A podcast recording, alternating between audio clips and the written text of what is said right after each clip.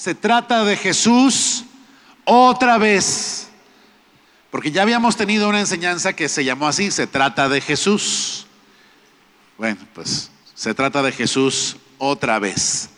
Estamos en el libro de los Hechos, ya saben ustedes y los que no saben, pues hacemos esta, este resumen. El libro de los Hechos comienza con Jesús prometiendo primero y enviando después su Espíritu Santo a los primeros creyentes, a la iglesia. Y vimos en su momento cómo cuando los creyentes fueron llenos del Espíritu Santo, vimos que hubo gente que se burló de aquellos discípulos y que dijo, nah, estos están borrachos. Y Pedro, el apóstol Pedro, salió al paso y habló a la multitud.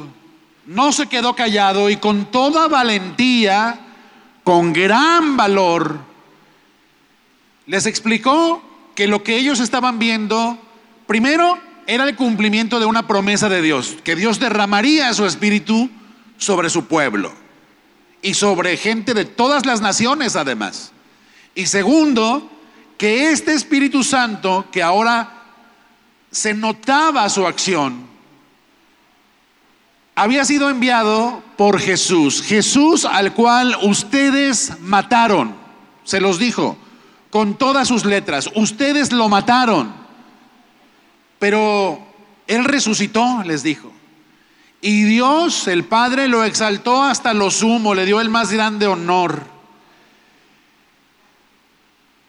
Así que están en problemas. Todos los que han rechazado a Cristo están en problemas. Resulta que a esa predicación la respuesta fue enorme. Alrededor de tres mil personas se volvieron a Dios de corazón, se arrepintieron de sus pecados, fueron bautizados y se añadieron a la iglesia ese día como tres mil personas.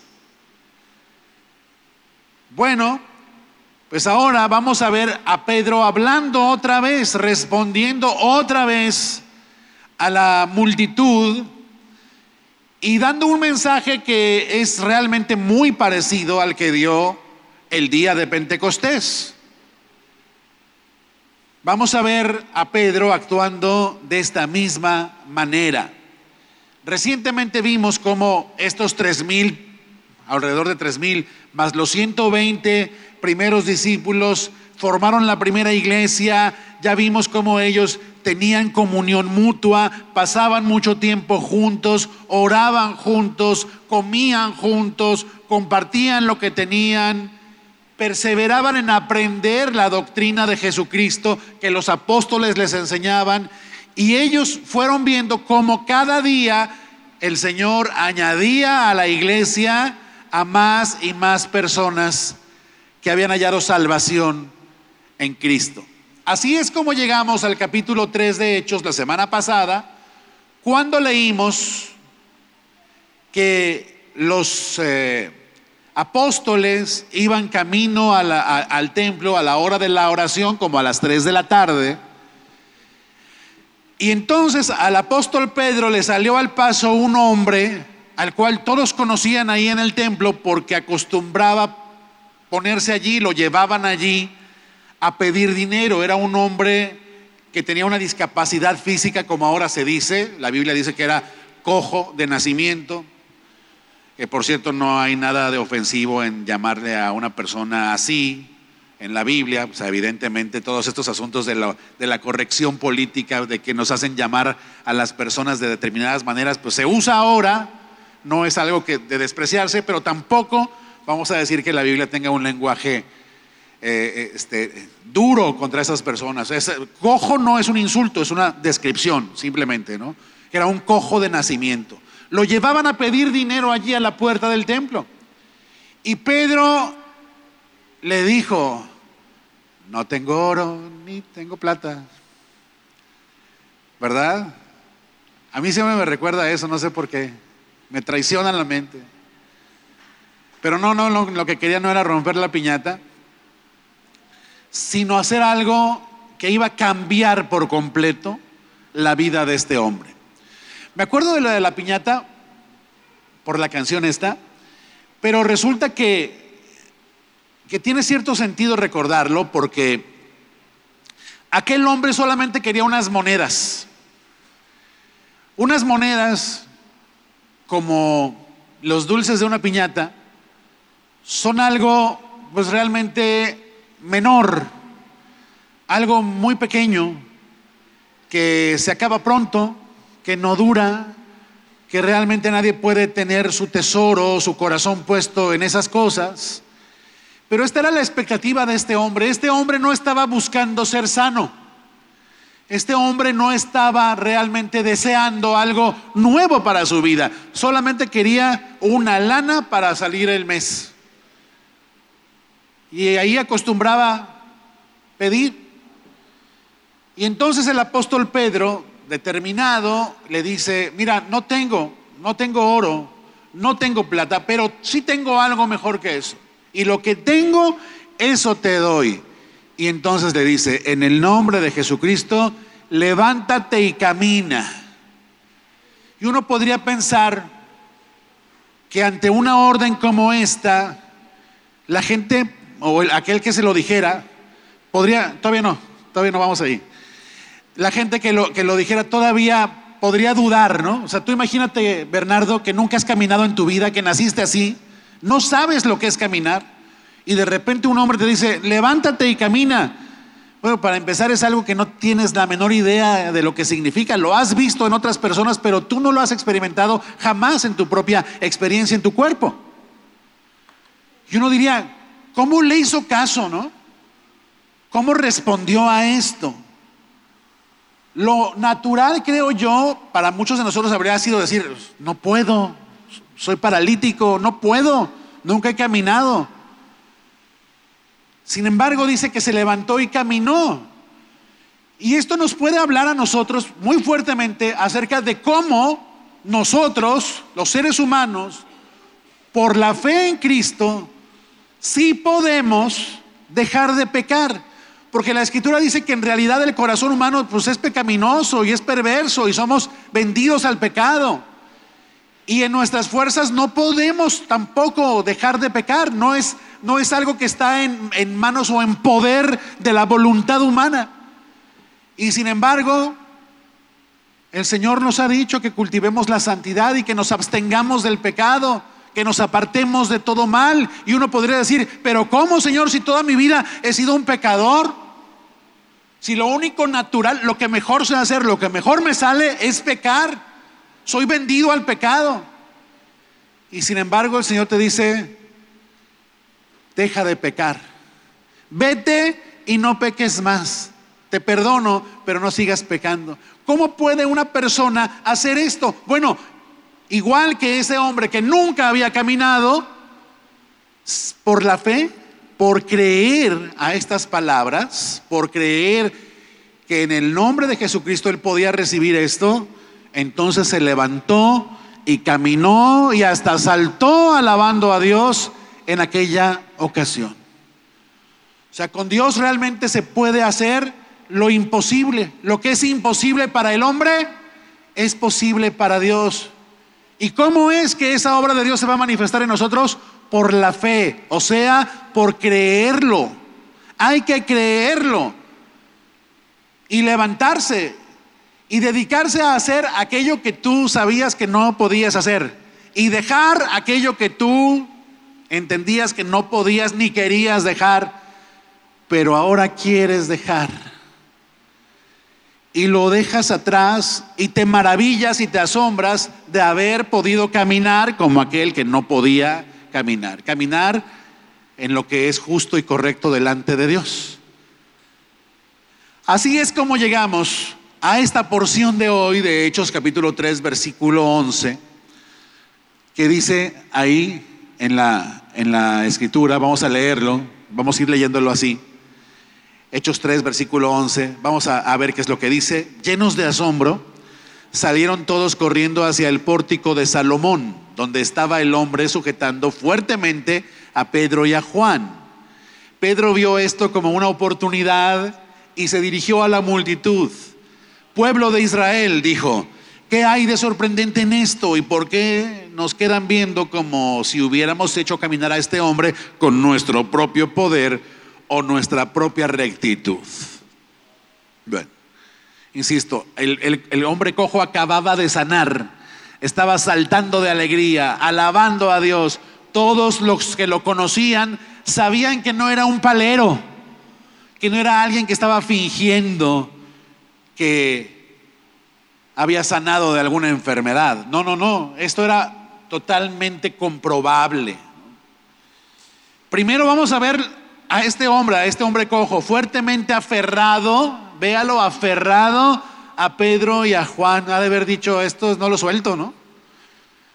Estos no se me escapan, ya no me les despego. A estos que me hicieron el milagro, y vaya que es un milagro, sanar a alguien con un mal, los que lo traía desde que nació. En esa actitud, en ese aferrarse a Pedro y a Juan, y en las palabras de Pedro a la gente, a los judíos allí presentes, vemos que la gente estaba realmente impactada, realmente estaba sorprendida, muy sorprendida. Y entonces Pedro dice, aquí hay una oportunidad, la oportunidad para hacer lo que el Señor Jesús nos ordenó, que es dar testimonio de Él. Este es el momento. Y ahí es donde encontramos, y no va, no va a ser la única escena, no el único pasaje donde veamos eso, que los milagros siempre son hechos con el propósito de proclamar el Evangelio, de anunciar la salvación en Cristo. O sea, la, la iglesia no es un centro de sanidad física solamente y ciertamente suceden sanidades físicas que pueden llegar a ser asombrosas como las de este hombre. Y sin embargo, no es ese el propósito central de Dios, sino darse a conocer a través del poder desplegado en un milagro. Pedro entonces dice, aquí es el momento, aprovecha la oportunidad para hacer lo que Jesús mandó, que es dar testimonio de Cristo, ser sus testigos, llevar el Evangelio a todos.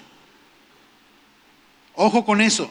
Hay momentos también así que podemos nosotros identificar como excelentes oportunidades para predicar a Cristo.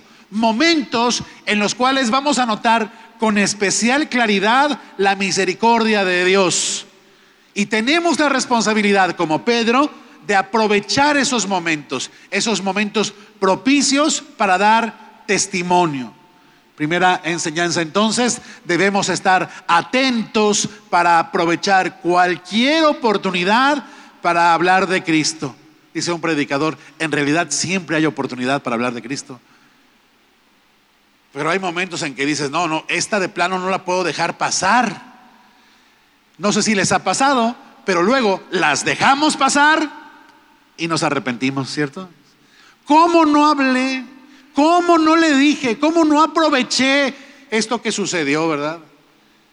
¿Cómo no aproveché que, se salvaron del accidentazo en la carretera, verdad? Que se quedaron a milímetros de irse a un barranco y morir, para hablarles acerca de la transitoriedad de la vida y, y del juicio de Dios que ha de venir y de la salvación que hay en Cristo. ¿Cómo no lo hice? Pedro entonces aprovecha esta oportunidad, entiende que este milagro no fue hecho pues nada más para que aquel hombre pues la pasara un poquito mejor los años que le quedaran de vida. Y entonces habla y les dice, pueblo de Israel, a ver, ¿por qué nos ven como si fuera nuestro propio poder o nuestra rectitud como personas lo que hizo caminar a este varón? ¿De qué se sorprende? Mire, nuestra inclinación al pecado hace que fácilmente exaltemos a aquellos que sirven a Dios de manera notable. Bueno, les pasó hasta a los apóstoles. El apóstol Juan hasta en un par de veces se arrodilló delante de un ángel. Un ángel le tuvo que decir, no, no, levántate, yo soy consiervo tuyo, o sea, no me adores a mí, es fácil que nos deslumbren aquellas personas pues que sirven a Dios de una forma notable. Nos sucede, hermanos, nos sucede, todavía nos sucede, esto es un hecho, en la época esta que estamos viviendo del YouTube y de las redes, nos sucede, por ejemplo, con predicadores famosos y con algunos que no son tan famosos también, que luego los admiramos de una forma desbordada. Y luego se llega a decir de algún predicador respetable, sin duda, que ese solo predicador vale más que miles de hombres juntos. Cuidado con eso, hermanos. Y lo vemos aún en el ambiente de predicadores de sana doctrina, hermanos. Y eso no hace más que confirmar algo que ya sabemos, que nuestros corazones son inclinados al pecado y que ciertamente todos podemos fallar y excedernos a la hora de honrar a un hombre. Nos pasa con predicadores nos pasa con personas que de pronto oraron por un enfermo y el enfermo sanó. Y en lugar de asombrarnos de Dios, nos asombramos del siervo. Que lo único que hizo pues fue presentar su petición con humildad al Señor, quien fue el autor de aquella sanidad. Nos pasa con los músicos, ¿verdad que sí, Mike? Nos pasa con los músicos un montón, con los cantores y los músicos talentosos e incluso con muchos que no son tan talentosos, dicho sea de paso, nos sucede, nos deslumbran, nos apantallan. Pero debemos recordar siempre que los siervos de Dios somos nada más mensajeros, somos nada más portavoces, somos representantes de un poder que ese sí es el poder verdadero, el de Dios instrumentos nada más, herramientas en manos del artista, en manos del gran, del gran médico, que es el Señor. Tenemos que recordarnos eso continuamente y no esperar ni mucho menos reclamar reconocimiento o participación meritoria en la obra de Dios. Y ojo, no es falsa modestia, es la verdad. Nosotros, en realidad, somos como flechas de neón. Ah, ah, piensa un poco en esa imagen, en una flecha de luz neón, que es muy notoria, que, que se ve de lejos, ¿no? Y estas flechas son muy luminosas, muy, muy luminosas, pero para empezar la luz que tienen no es una luz propia, es una luz que viene de otra fuente. Nosotros somos flechas luminosas cuya luz proviene de Dios y necesariamente tenemos que ser flechas que siempre apunten para otro lado y no para nosotros mismos. ¿Conoce usted alguna flecha que apunte hacia sí misma? ¿Sí? Piensen así. ¿Conoce alguna flecha que apunte hacia sí misma? Pues sí hay, mire. Sí hay flechas que apuntan hacia sí mismas. Pero una flecha que apunta hacia sí misma, pues de plano hay que torcerla mucho, ¿verdad? Es una flecha torcida, necesariamente torcida. Hay flechas torcidas, que no seamos una flecha torcida. Piensa en esa imagen cuando se le empiece a subir el humo y empiece a creérsela que usted es el mero mero de tal o cual cosa al servicio de Dios. Somos flechas de neón entonces, pero las flechas que apuntan hacia los lados, pues también están extraviadas, ¿no? Estas eran las flechas que estaban ahí alrededor de Pedro, que todos se le quedaron viendo a él como diciendo, wow, qué hombre, qué tremendo, hay que seguirlo a él, y hay que levantarle su templo. ¿No? Una flecha que apunta hacia los lados todavía está extraviada. Todos nosotros debemos ser más bien flechas que apuntan hacia arriba, flechas que apuntan hacia arriba y rectamente hacia lo alto, esto es, hacia Dios, a la hora de hablar del mérito en la obra que el Señor lleva a cabo. Ahora, la gratitud hacia las personas es otra cosa. Ciertamente nos debemos gratitud entre nosotros, eso está bien, pero la gloria es solo para Dios. Tú puedes agradecerle al hermano médico que te aconsejó y te recetó y te ayudó a salir del problema que tenías. Gracias, querida Karen. No sé si está aquí Karen hoy, pero Karen nos ha ayudado un montón y su esposo, ¿verdad? El doctor Brian. Pues nosotros le damos muchas gracias a Dios por sus vidas. Pero la gloria de todas las cosas, y estos hermanos nuestros también lo saben, es para el Señor. No perdamos de vista eso. Porque nosotros no tenemos en nuestras manos el control de la vida y la muerte. Nosotros no tenemos en nuestras manos en realidad el control de nada. Acabamos de salir de una pandemia, nada más como gran recordatorio de que no tenemos control sobre las circunstancias que ocurren en este mundo mucho menos la capacidad para hacer milagros, pero el Dios al cual servimos sí la tiene. Y a Él hay que darle la gloria. Por la sanidad de un enfermo que sana y también por la salvación de un pecador que se arrepiente, que es, por cierto, el, milagro de milagros, el mayor de los milagros que hay.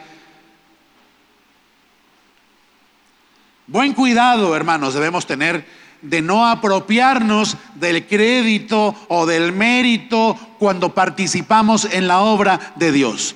Los que enseñamos la Biblia, los que eh, oran por los enfermos, los que alimentan a los necesitados, los que llevan el Evangelio a los lugares más difíciles, los que cantan, en fin, debemos recordarlo. Cuidado con exaltarnos a nosotros mismos o con permitir que otros nos exalten, o peor, cuidado con buscar la exaltación. Dañamos a otros cuando actuamos así, cuando buscamos la exaltación. Nos dañamos a nosotros mismos, pero sobre todo ofendemos a Dios. Ofendemos a Dios. Y mire, Pedro aclara dos cosas allí. Una, que Él no tiene poder para hacer ese milagro. Y eso pues es obvio, ¿no? Es obvio. Pero también aclara, aclara que no es su rectitud, no es su rectitud o su bondad la que produjo el milagro. ¿Sí? O sea, ni lo hicimos por nuestro poder, pero tampoco tiene que ver con nuestra rectitud. No tiene que ver con nosotros, tiene que ver con Dios, con la obra que Dios hace, con la voluntad de Dios que es perfecta. Dios bendijo a este hombre paralítico y lo hizo caminar, pero no le estaba pagando al hombre paralítico sus bondades, ni tampoco le estaba dando algún pago a su siervo Pedro, porque la bendición de Dios no es un pago, es un regalo. Hay que recordarnos esto también, recordarlo y declararlo, mis hermanos, decirlo. A Pedro no le bastó con saberlo o con entenderlo. Él se arrancó la medalla del pecho y se la puso al rey. Si traes alguna medallita colgada, sacúdetela, quítatela de encima y declara quién es el verdadero autor del bien declara que toda buena dádiva y todo regalo, todo don perfecto provienen de lo alto, de Dios, del Padre de las luces. ¿no? Él sí, Él sí puede. Versículo 13 dice, pues el Dios de Abraham, de Isaac y de Jacob, el Dios de todos nuestros antepasados, quien dio gloria a su siervo Jesús, al hacer este milagro. O sea, ¿quién es el autor de esto? Es Dios, dice. Es el Dios de Abraham, de Isaac y de Jacob, quien dio gloria a su siervo Jesús al hacer este milagro. Es el mismo Jesús a quien ustedes rechazaron y entregaron a Pilato, a pesar de que Pilato había decidido ponerlo en libertad. O sea, quien hizo andar a este hombre que era cojo es Dios, que quede claro el mismo Dios que ustedes conocen, que se supone que conocen, el Dios de sus antepasados que recibieron también milagros, esos antepasados, Abraham, Isaac, Jacob, que recibieron hijos siendo ancianos y siendo estériles, y de quienes proviene toda la nación judía. Para empezar, ojo con esto, vemos que Dios hacía milagros en los tiempos de los patriarcas, Abraham, Isaac y Jacob, pero sigue haciendo milagros en este tiempo después de Cristo. Por si alguien lo duda, en esta iglesia creemos en los milagros. Se ha llegado a decir que no, no hay cosa más falsa. Hemos visto milagros entre nosotros. Hemos recibido milagros. Oramos por milagros, por supuesto que sí. En esta iglesia no pensamos que los milagros sean cosa del pasado, por supuesto que no, porque Dios es el mismo ayer, hoy y por los siglos. No más faltaba que ahora somos nosotros los que vamos a declarar cerrada la temporada de milagros que Dios quiera llevar a cabo. Por lo tanto, Tengamos expectativa, hermanos, de seguir viendo a Dios en acción. Sus misericordias y favores de ayer son un anticipo de los de mañana. Tengamos esta actitud en nuestros corazones. Esperemos el bien y no el mal de parte de Dios. Confiemos en lo que Dios va a hacer, por supuesto. Pero dice el salmista, hubiera yo desmayado si no creyere que veré la bondad de Dios en la tierra de los vivientes, o sea, aquí, ahora, en este mundo, no solo en la vida venidera. Habría desmayado, dice, si no creyera que veré que Dios hace por los suyos el bien que los suyos están esperando de su parte. Pero mire, mire el razonamiento. Pedro, Pedro declara ¿Para qué hizo Dios este milagro? Para darle gloria a su siervo Jesús. O sea, se trata de Jesús. No se trata del cojo, no se trata de Pedro, no se trata de Juan, se trata de Jesús. Fíjese, Pedro da la misma respuesta que les dio a los que acusaban de borrachos a los hermanos que hablaron en otros idiomas. A ellos les dijo, no, no, momento, no se equivoquen, no están borrachos. Es que Jesús les envió el Espíritu Santo. Y por eso están haciendo estas cosas. Aquí es lo mismo. No se equivoquen. No le aplaudan al mensajero. No le aplaudan al representante. Denle gloria a Dios. Este milagro también se trata de Jesús. Todo se trata de Jesús. Hermanos, el propósito de los milagros es la gloria de Dios y de su Hijo Jesucristo. Ojo, no el mero bienestar terrenal. No solo la salud de aquel que estaba enfermo y ahora sanó, mucho menos la fama del que oró por él y recibió el milagro, sino la fama, la gloria de Dios y de su Hijo Jesucristo. Porque el, bienestar terrenal, mis hermanos, es una es, es, un bien muy pequeño, muy corto. Piense eh, eh, en perspectiva, ¿cuántos años habrá caminado este hombre que sanó? ¿Cuántos le gusta? ¿10? ¿20? ¿30? ¿Cuántos años de vida tuvo este hombre para usar sus piernas como nunca las había usado? No es que sea un milagro menor, es un gran milagro, pero su alcance es muy corto. ¿Cuántos años vivió Lázaro, por ejemplo, al cual Jesús resucitó? Su amigo Lázaro. Pues no se sabe, pero créame que no mucho, ¿eh? Es más, Resulta que a los pocos días de que Lázaro había sido resucitado, andaban buscando a Jesús para matarlo a él y al resucitado. Me imagino yo en los zapatos de Lázaro y le hubiera dicho, mejor me hubieras dejado como estaba, Señor. Digo, bendito sea Dios que, que manifestó su gloria resucitándolo, ¿no?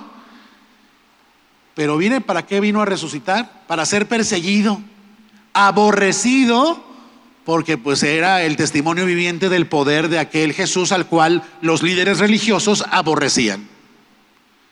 Entonces, esa vida que le dio siendo un gran milagro, sin embargo, es un bien pasajero, corto. Por mucho que haya durado Lázaro o este hombre que antes era cojo, es poco si se compara con la eternidad que esperamos del mismo Jesús. El punto entonces, mis amados hermanos, es que Dios no solo respaldó a Pedro, no, Dios respaldó a Jesús al hacer este milagro, ¿sí? Dejó claro que Jesús realmente era su enviado cuando sanó a este cojo. Dios respaldó a Jesús al hacer este milagro. Qué bonito, ¿verdad? Pues no. Le voy a decir por qué no. Porque allí dice, este Jesús es el mismo Jesús al que ustedes rechazaron y entregaron a la muerte. Qué bonito, ¿verdad? O sea, vea el alcance de un milagro. Ciertamente ocurre un milagro entre nosotros y, ah, mucha alegría porque hay un bien para alguien, ¿no? Pero para aquel que se resiste a Jesús, ver a Jesús actuando con tal poder no es tan agradable. ¿eh? Es un problema. Y, Pedro se los hace notar. Ahí está este hombre sanado. Lo sanó el mismo al cual ustedes mataron. Y lo mataron con toda premeditación, alevosía y ventaja. O sea, ustedes incluso ignoraron a propósito el veredicto de las autoridades que iban a liberarlo, en este caso Pilato, porque no lo encontraron culpable de nada. Y aunque no lo encontraron culpable de nada, ustedes fueron y gritaron, crucifíquenlo.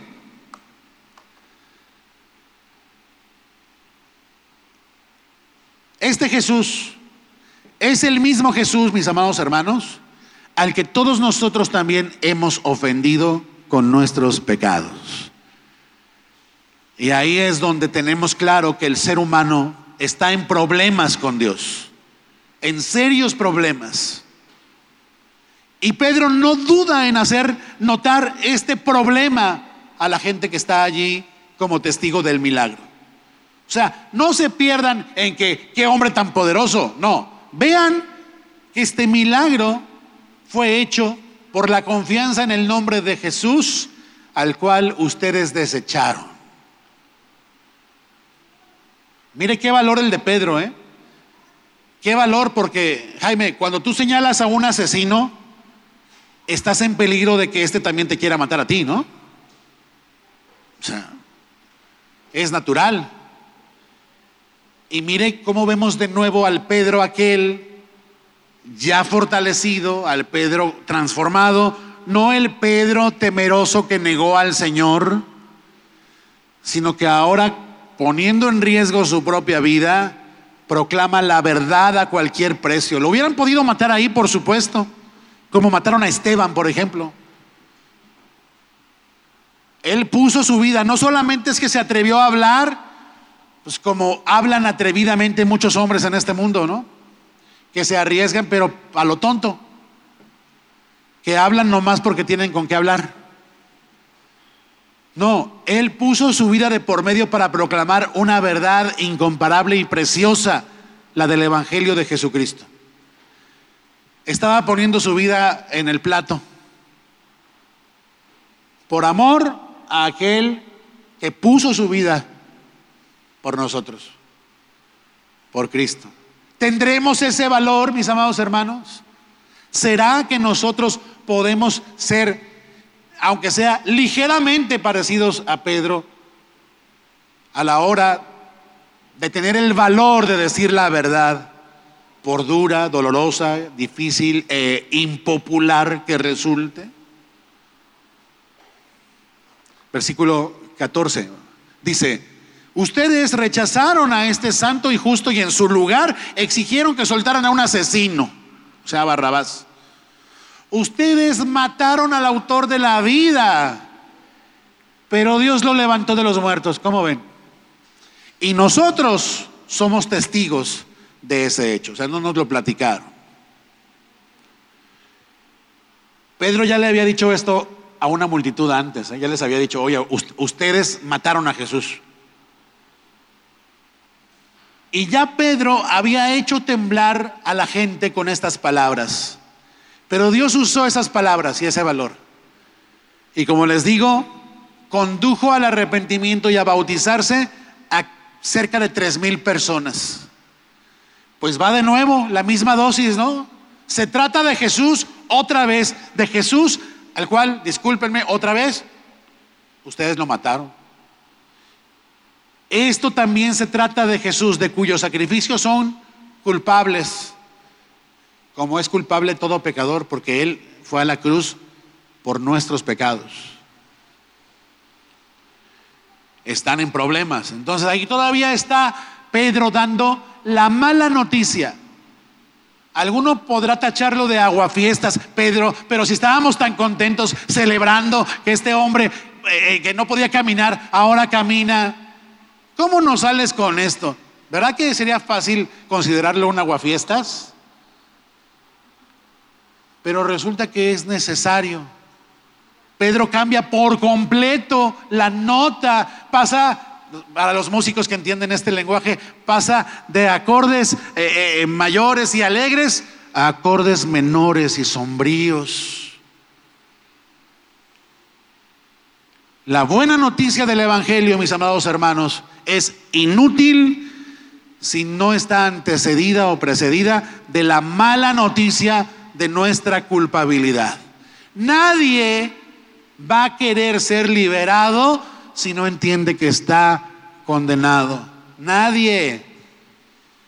Por eso, cuando tú le predicas a alguien y solo te quedas con el típico mensaje de que Dios tiene un plan maravilloso para su vida, sin tocarle una sola letra de la palabra pecado, de la palabra juicio, de la palabra culpabilidad, sencillamente no pasa nada. No pasa nada. Tenemos que ser claros a la hora de hablar de nuestra maldad. Del hecho de que si no nos arrepentimos y nos volvemos a Dios, estamos en serios problemas con Dios.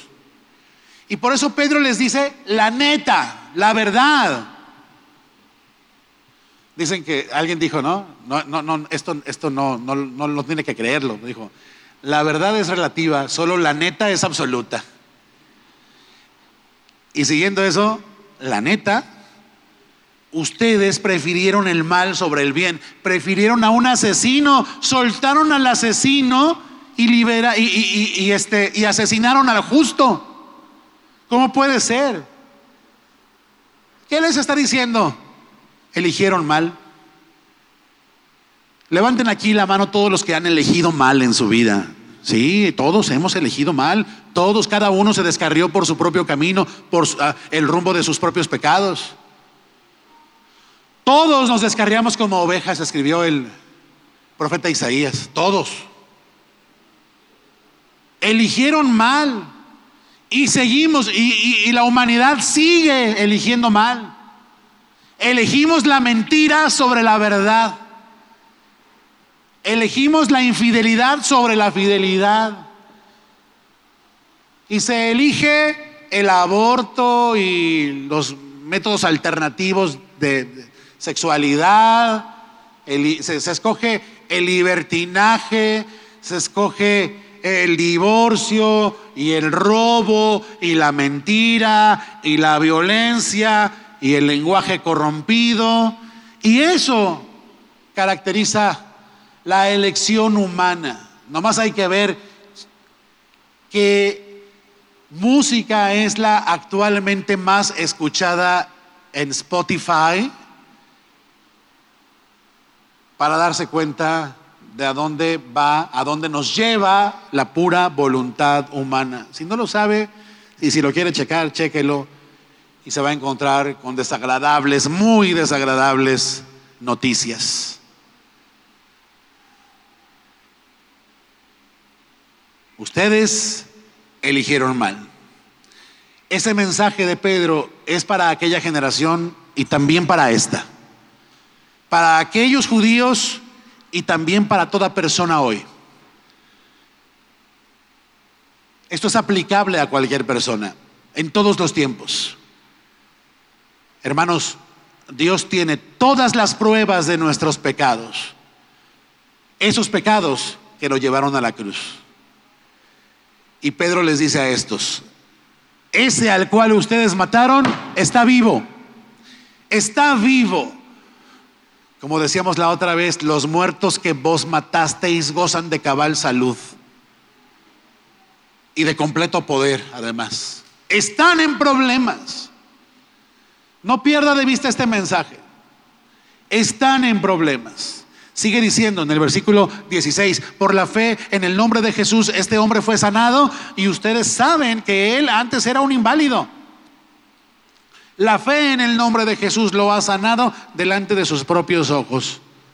No se me asuste por la palabra inválido. Tanta, tanto brinco estando el suelo tan parejo, ¿verdad, Rocío? No, pero ¿cómo inválido? Estás diciendo que no vale nada. No. Inválido lo único que significa es que es una persona que no puede valerse por sí misma. No que no tenga valor. Pero de pronto somos tan, ¿cómo dice? Piqui. Piqui. somos tan hipersensibles que vemos una palabra así y decimos, esto me ofende. No sé por qué, pero me ofende. No, bueno. Un hombre inválido, un hombre que no se podía valer por sí mismo, ¿no? Ustedes saben que no podía y fue sanado. Pero vean lo que dice, la fe en el nombre de Jesús lo ha sanado delante de los ojos de ustedes. La reina Valera dice, lo ha sanado por completo. O sea, se trata de Jesús. Se trata de Jesús por la fe, por confiar en el nombre de Jesús, Dios sanó por completo a este hombre. Por la fe en el nombre de Jesús. Ojo, de pronto aquí tenemos o caemos en la tentación de pensar que si fue por la fe en el nombre de Jesús, tuvo que haber sido por una gran fe. Pero no, no fue por una gran fe, sino por una fe o confianza, fe es confianza, por una confianza a lo mejor pequeña, pero puesta en el invencible Dios. Por lo cual no se trata del tamaño de nuestra fe, sino de en quién depositamos nuestra fe, imperfecta, inmadura, ¿cierto? Pero puesta en el lugar adecuado, en la persona adecuada, en el Dios del universo. Porque este hombre, insisto, no estaba buscando ser sanado. O sea, él creyó ahí. En el momento en que le dijeron, en el nombre de Jesucristo, levántate y camina, en ese momento lo creyó. No me diga que era una fe muy madura, muy crecida, muy robustecida, fortalecida por muchos estudios bíblicos y, este, y una profundidad teológica impresionante. No, ese hombre creyó ahí, entonces no es su gran fe lo que lo sanó, sino el gran Dios en quien confió en ese momento, en una fe que nació apenas ahí.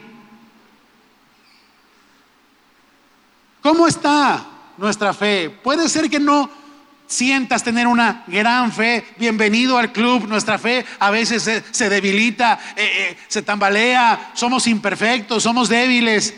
Pero si no apartamos nuestra vista de Cristo, podemos confiar en que Él nos lleva de la mano.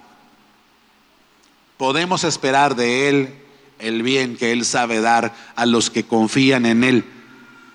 Aunque de repente nuestra confianza, pues no se puede decir que sea una gran confianza, ¿verdad?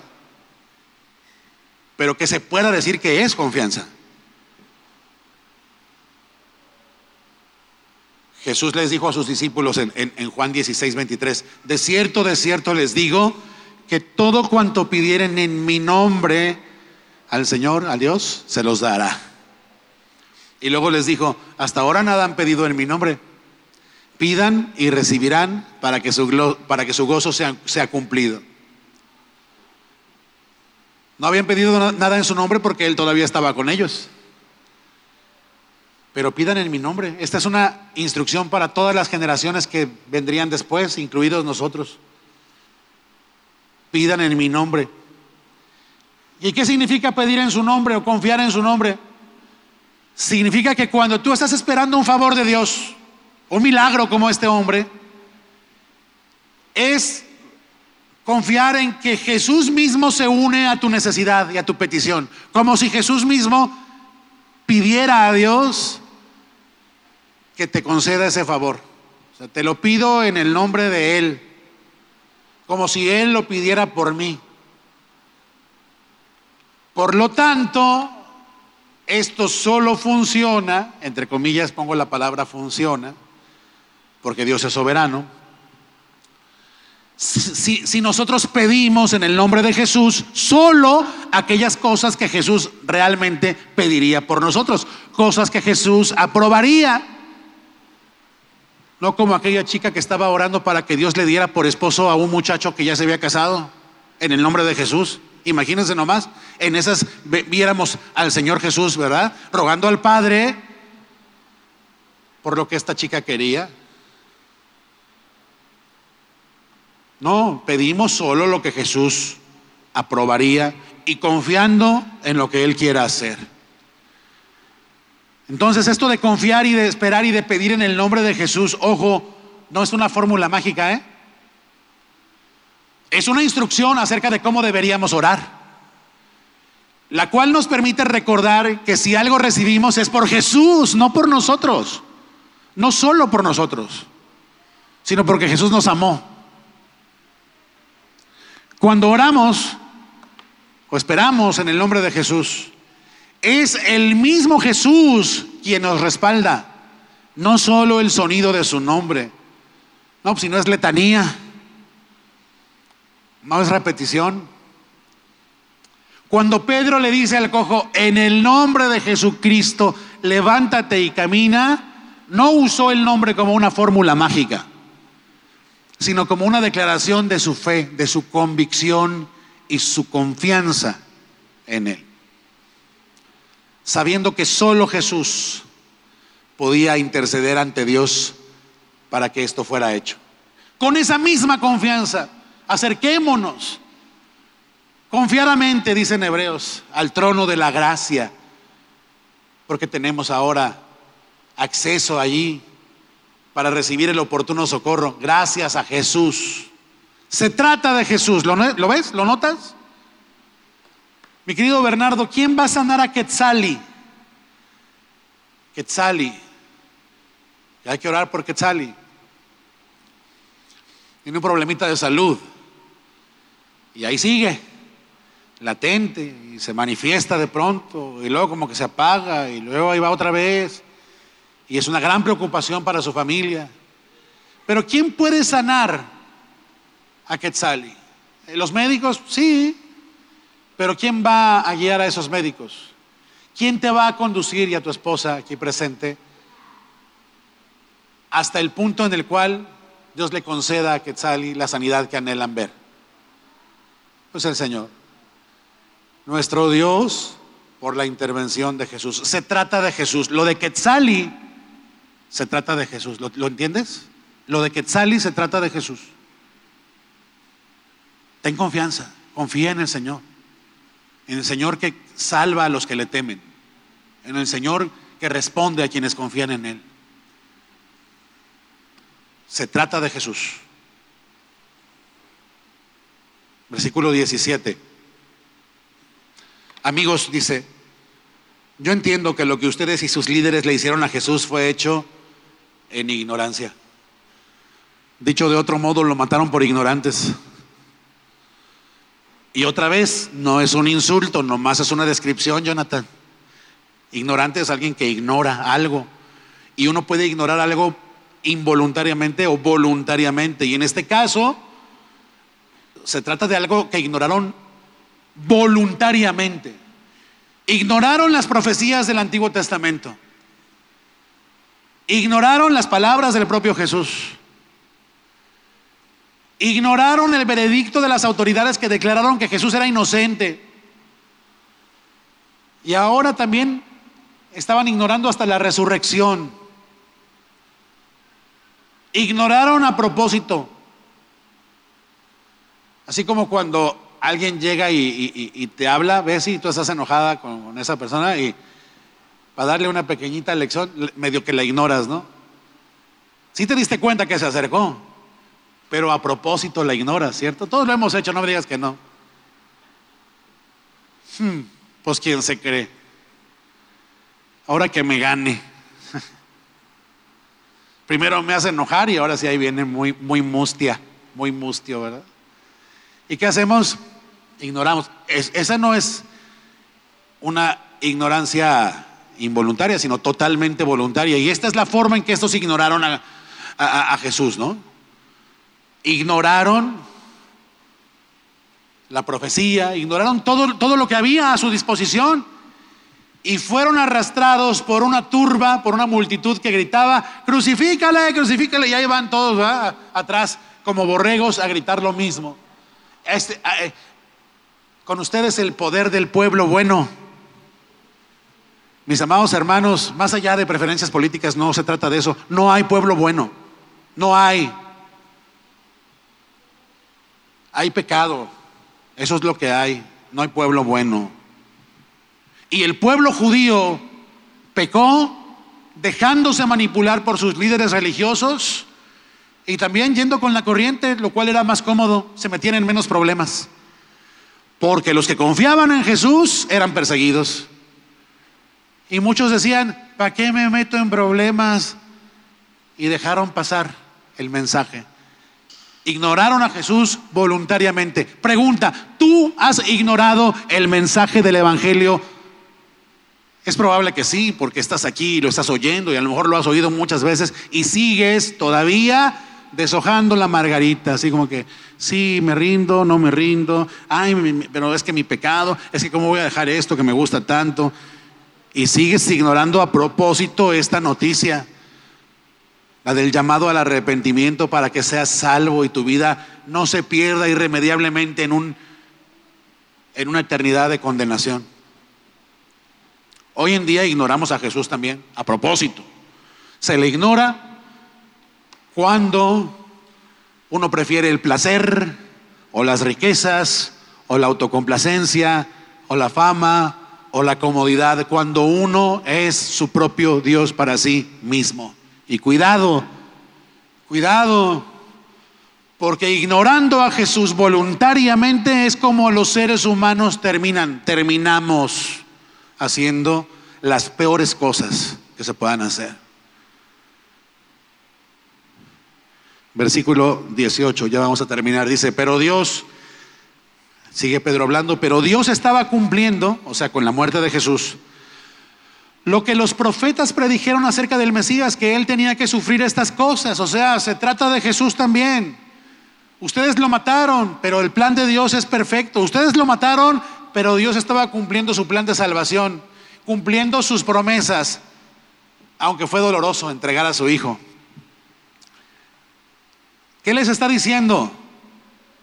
Dios anunció que traería salvación a los pecadores que se arrepintieran y se volvieran a Él. Y por eso su Hijo fue a la cruz, por amor y hasta la muerte. La peor muerte posible, la muerte de cruz. Y no por sus amigos, sino por sus enemigos. Fue por quien murió. Solo se estaba cumpliendo el plan de Dios. Así que por otro lado no se crean tan importantes. Son responsables. Pero ustedes no frustraron los planes de Dios. Sin saberlo y sin quererlo. En eso se cumplieron los planes de Dios. De darles a ustedes mismos esperanza de salvación. Versículo 19. Ahora pues, arrepiéntanse de sus pecados. Ahí está el mensaje. Este es, este es el centro de lo que Pedro está diciendo. Por todo esto, arrepiéntanse de sus pecados y vuelvan a Dios para que sus pecados sean borrados. Entonces, de la presencia del Señor vendrán tiempos de refrigerio y Él les enviará nuevamente a Jesús, el Mesías designado para ustedes. O sea, se trata de Jesús. El mismo mensaje otra vez, como lo escribimos en el anuncio ahí en el WhatsApp, mensaje reiterativo, pero no redundante. ¿Dónde anda Carlos? ¿No anda aquí Carlos? Él fue el autor de esa frase. Carlos, esposo de Marcela. Allá está Carlos. Acababa yo de mandar el, gráfico y me, me puso un mensaje reiterativo, pero no redundante. Wow, dije, este me lo voy a llevar de publicista. Bien dicho, Carlos, así es. Y, aprovechamos la, la, frase de Carlos para ponerle así. ¿Es otra vez lo mismo? Sí. ¿Sobra decirlo? Por supuesto que no. En cierto modo, entonces, Josué, los cristianos somos monotemáticos, en realidad. Me acuerdo de alguien que, le decía al, pastor, que era nuestro pastor hace muchos años, ay pastor, es que tú todo lo quieres arreglar con la Biblia. Para todo saques la Biblia. Pues, ¿qué quieres que saque? ¿Qué quieres que te diga? Soy pastor además, ¿no? Pero soy cristiano. Entonces no te preocupe, mi querido José Insunza, ser monotemático. Es mejor es lo indicado. Se trata de Jesús, otra vez, se trata de Jesús. Tienen que arrepentirse de sus pecados y confiar en la obra de Jesús para ser salvos, para que sus pecados sean perdonados. Arrepentirse, que es renunciar a la vida que tenían antes, decir, hasta aquí, no va más, y confiar en que Dios te hará capaz de dar esos pasos nuevos que no eres capaz de dar. Oye, pero si yo soy un, un eh, Juan charrasqueado, ¿verdad? Borracho, parrandero y jugador, ¿cómo crees que de aquí a mañana ya voy a hacer otro? Pues sí, sí lo creo. ¿Lo crees tú? El poder en el nombre, la fe en el nombre de Jesús hace posibles estas cosas imposibles. Pero si sigues aferrado a hacer tu voluntad y a no renunciar a lo tuyo, a tus placeres y a tu vida como la llevas, pues bueno, nunca podrás ver un cambio en tu vida, ni sabrás lo hermoso que es el poder de Dios obrando en ti. Te la estás perdiendo. El punto es entonces decidirse a dejar el pecado y seguir a Jesús. Comenzar a hacerlo contra la costumbre, contra tu historia y ver cómo Dios te respalda y va contigo y te empodera para vivir de otra manera, si confías en Él. No con una gran confianza, pero con confianza. Pequeña, como la de aquel hombre cojo que sanó, porque confió en el nombre de Jesús. Dice, confíen en Él, entonces dice, para que sus pecados, vuélvanse a Dios para que sus pecados sean borrados. Y entonces de la presencia del Señor dice, vendrán tiempos de qué?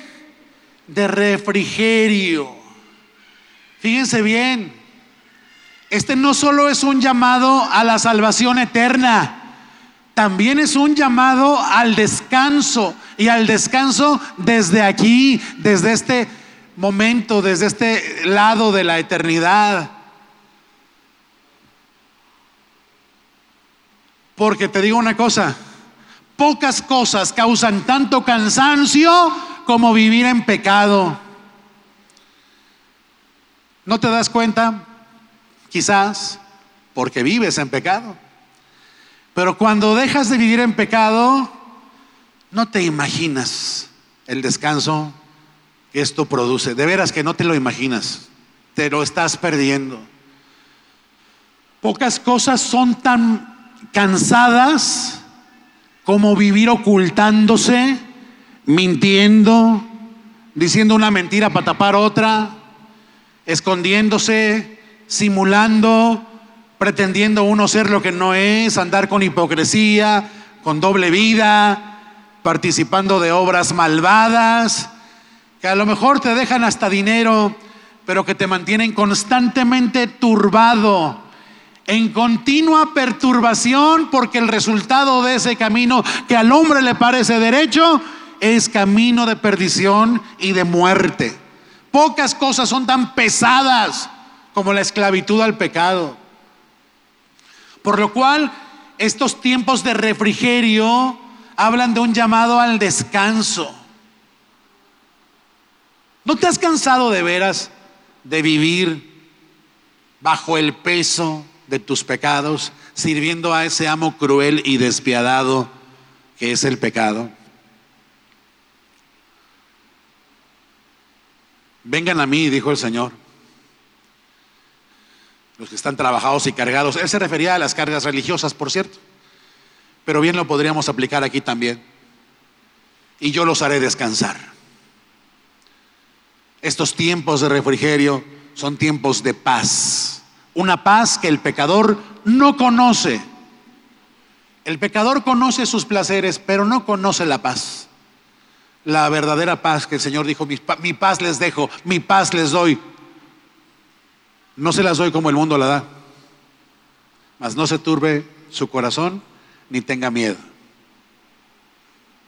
Entonces es un llamado al descanso. Y la promesa final les dice, y Dios les enviará nuevamente a Jesús, el Mesías designado para ustedes, o sea, para el pueblo de Israel y para todo, todo el mundo. Dios enviará de nuevo a Jesús. Que Jesús vuelva es una mala noticia para los que no se arrepienten. Llegó el juez que condena. Pero para los que se arrepienten es un deleite. O sea, ¿Qué les está diciendo? Tienen una nueva oportunidad. El Señor vino a lo suyo y ustedes no le recibieron, lo rechazaron y lo mataron. Pero para la próxima vez que Él vuelva, las cosas pueden ser diferentes para ustedes. ¡Qué misericordia! ¡Qué gran favor es este! Ustedes están en problemas, pero si determinan en sus corazones arrepentirse y seguir a Jesús, cuando Él vuelva, ustedes no lo van a recibir con temor, lo van a recibir para gozar de una eternidad con Él. Qué cambio de, panorama, ¿no les parece? De estar en serios problemas con Dios a estar en su gracia. Por medio de la fe en el nombre de Jesús. Se trata de Jesús. Entonces habrá verdadero descanso y, eterno, ¿no? Con, con el Señor. Pero mira, si tú sigues en tus pecados, ni descansas aquí, ni mucho menos vas a descansar después. Cuando Él vuelva y juzgue a todos, y los que no se arrepintieron sean echados al sufrimiento del fuego eterno. Mientras otros que descansaron desde allí van a conocer un descanso todavía mejor, el descanso que hay en el gozo del Señor para siempre. Tiempos de refrigerio. Decíamos, pocas cosas causan tanto cansancio como vivir en pecado. Terminamos en el 21, dice, pues Él debe permanecer en el cielo hasta el tiempo de la restauración final de todas las cosas, así como Dios lo prometió desde hace mucho mediante sus santos profetas. O sea, el fin de los tiempos también se trata de Jesús. ¿Sí? Cuando vengan los cielos nuevos y la tierra nueva y, nosotros tengamos cuerpos nuevos también, cuando todas las cosas fueron, fueran restauradas o serán restauradas a como eran al principio, ¿no? Cuando Dios determinó vivir con el, con el hombre. Así, así Él volverá hasta ese tiempo de la restauración. Y terminamos en el 22, hasta el final, que dice, esta es una revisión del Antiguo Testamento. Otra vez Pedro mostrando que no está inventando esto que está escrito. Dice, Moisés dijo, el Señor Dios de ustedes les levantará un profeta como yo de entre su propio pueblo. Escuchen con atención todo lo que Él les diga. Luego Moisés les dijo, cualquiera que no escuche a ese profeta será totalmente excluido del pueblo de Dios. ¿Quién es ese profeta? Jesús. Se trata de Jesús. Siempre se trató de Jesús. 24 dice, comenzando con Samuel, cada profeta habló acerca de lo que sucede hoy en día, o sea, de lo que estaban viviendo, de la reciente muerte de Jesús. Ustedes son los hijos de esos profetas y están incluidos en el pacto que Dios les prometió a sus antepasados. O sea, hay esperanza, no todo está perdido. Pues Dios le dijo a Abraham, todas las familias de la tierra serán bendecidas por medio de tus descendientes. Entre paréntesis, más concretamente, por medio de tu descendiente, de Cristo. Todas las familias de la tierra, no solo la de Israel. Dice, cuando Dios resucitó a su siervo Jesús, lo envió primero a ustedes, pueblo de Israel, para bendecirlos al hacer que cada uno se aparte de sus caminos pecaminosos. La bendición que les dio fue, aquí está Jesús y Él, Él, porque se trata de Él, Él va a hacerlos apartarse de este camino de maldad en el cual han perseverado. ¿De quién se trata? Tu cambio de vida, tu regeneración. ¿De quién se trata? Que tú seas otra persona. Se trata de Jesús. Pero hay que creer. Dos cosas son requeridas. Tener el firme propósito, deseo de apartarte de tus pecados, reconocer tus pecados y dejarlos, y confiar en Jesús. Pero no puedo, bienvenido al club, nadie puede. Pero si confías, Dios te fortalece. Si crees, Dios hace, como dice ahí, Dios hace que cada uno se aparte de sus caminos pecaminosos. Se trata de Jesús, nada más, pero nada menos de que tú confíes en Él, en el que está vivo, que no se quedó muerto en aquella tumba, sino que vive para siempre. No hay mayor bendición que Jesús. Por eso les dice, Dios les dio a ustedes primero la bendición pero en realidad la bendición, ahí mismo lo dice, es para todas las familias de la tierra. Increíble que hasta nuestras familias Cuauhtémoc estén incluidas en este pacto. La obra, la obra de salvación es total, pero también recordamos esto. Ahí mismo lo leíamos. El que rechace a Jesús será cortado de su pueblo. Así lo, así lo escribió, ahí lo dijo. Moisés lo dijo, lo vemos allí. Cualquiera que no escuche a ese profeta será totalmente excluido del pueblo de Dios. O sea, no hay medias tintas, ¿eh? No hay medias tintas. Tú no te puedes quedar a la mitad del camino. Tú dices, no, yo sobre estos temas de Jesús, yo soy neutral. No se puede ser neutral, no hay manera de ser neutral. Ser neutral es rechazarlo. Así de fácil o de difícil. El neutral está ignorando voluntariamente, como aquellos, el testimonio de Cristo. O estás con Jesús o estás perdido. Como decía Marcos Vidal en una canción, ¿verdad? O estás en la barca o te hundes en el mar. No hay más que de estas dos alternativas. La obra de salvación es de Dios. La invitación es esta, cree, síguelo, empieza a seguirlo y Él te respaldará. Es como si te dijéramos, nos vamos a ir caminando de aquí a Phoenix. Y tú haces tus cálculos, ¿verdad? ¿Y, cuánto tiempo nos va a llevar? No, pues tanto, pero no vamos a parar ni una vez, ¿eh? Vamos a ir caminando día y noche. Y tú dices, no, no puedo. Y si te dijera que sí puedes, si algo sobrenatural operara en nuestros cuerpos como para poder lograrlo, ¿qué? Lo haríamos. Esto se ve imposible, ¿verdad? Es realmente imposible, lo es. Yo quiero ver quién resiste una caminata de ese, de ese tamaño sin parar. Pero caminar con Cristo es una caminata imposible también, pero hay una operación de poder sobrenatural en la fe puesta en el nombre de Jesús. Solo hay que decidirse a empezar a caminar esa ruta.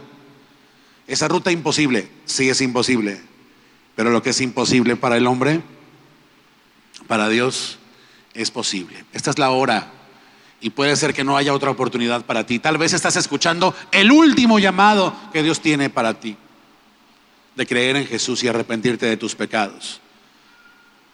Incluso para ti que dices ser cristiano y sin embargo en realidad no estás arrepentido de nada. Cada quien sabe. Eso es algo que solo cada persona puede saber. Pero pongámonos de pie ahora para terminar este tiempo y orar juntos.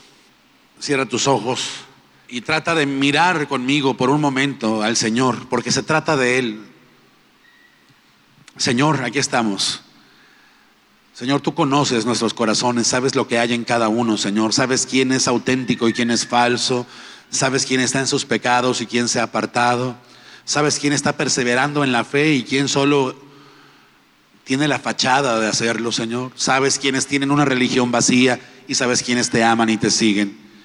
Pero Señor, en esta mañana te rogamos que obres en cada corazón, en la necesidad de cada uno, Señor. La necesidad de los que están perdidos, Señor, todavía en sus pecados, es de arrepentirse. Guíales, Señor, al arrepentimiento. Que puedan confiar, Señor, plenamente en la obra que tú haces, Señor que no esperen cambiar por sí mismos, Señor, sino que se rindan para que tú los transformes. Y a los que ya estás transformando, Señor, a todos nosotros que, que formamos tu iglesia, te rogamos, Señor, que nos ayudes a apreciar este tesoro maravilloso y a hacer, Señor, según este ejemplo que nos dejas en el apóstol Pedro, Señor, quien transformado por el poder de tu Espíritu, actuó valientemente para decir la verdad a costa de su vida, Señor. Ayúdanos a ser así de claros, así de precisos, Señor, y así de valientes para hablar de este mensaje incómodo que sin embargo es el único que puede salvar.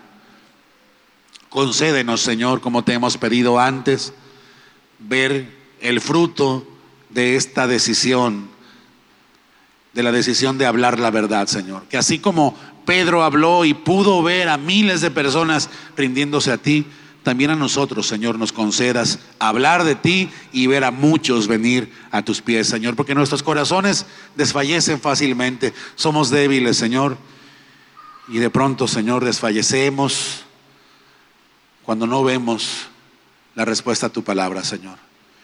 Pero respalda tú tu palabra, Señor, respalda con el Espíritu Santo, Señor, esta obra que nos has mandado a hacer y concédenos el gozo de ver a muchos venir a ti, Señor. Como todos aquellos hombres y mujeres que oían estas cosas y se dolían en su corazón y se arrepentían, concédenos ver a nuestros hijos arrepentirse, Señor. Concédenos ver a nuestros familiares cercanos, Señor, a nuestros hermanos, a nuestras madres, a nuestros padres. Concédenos verlos arrepentirse y volverse a ti, Señor. Concédenos verles a salvo de la condenación, Señor. Ayúdanos a recordar que todo esto se ha tratado siempre y se sigue tratando y se tratará de Jesús, en quien confiamos. Te lo rogamos en su nombre. Amén. Amén.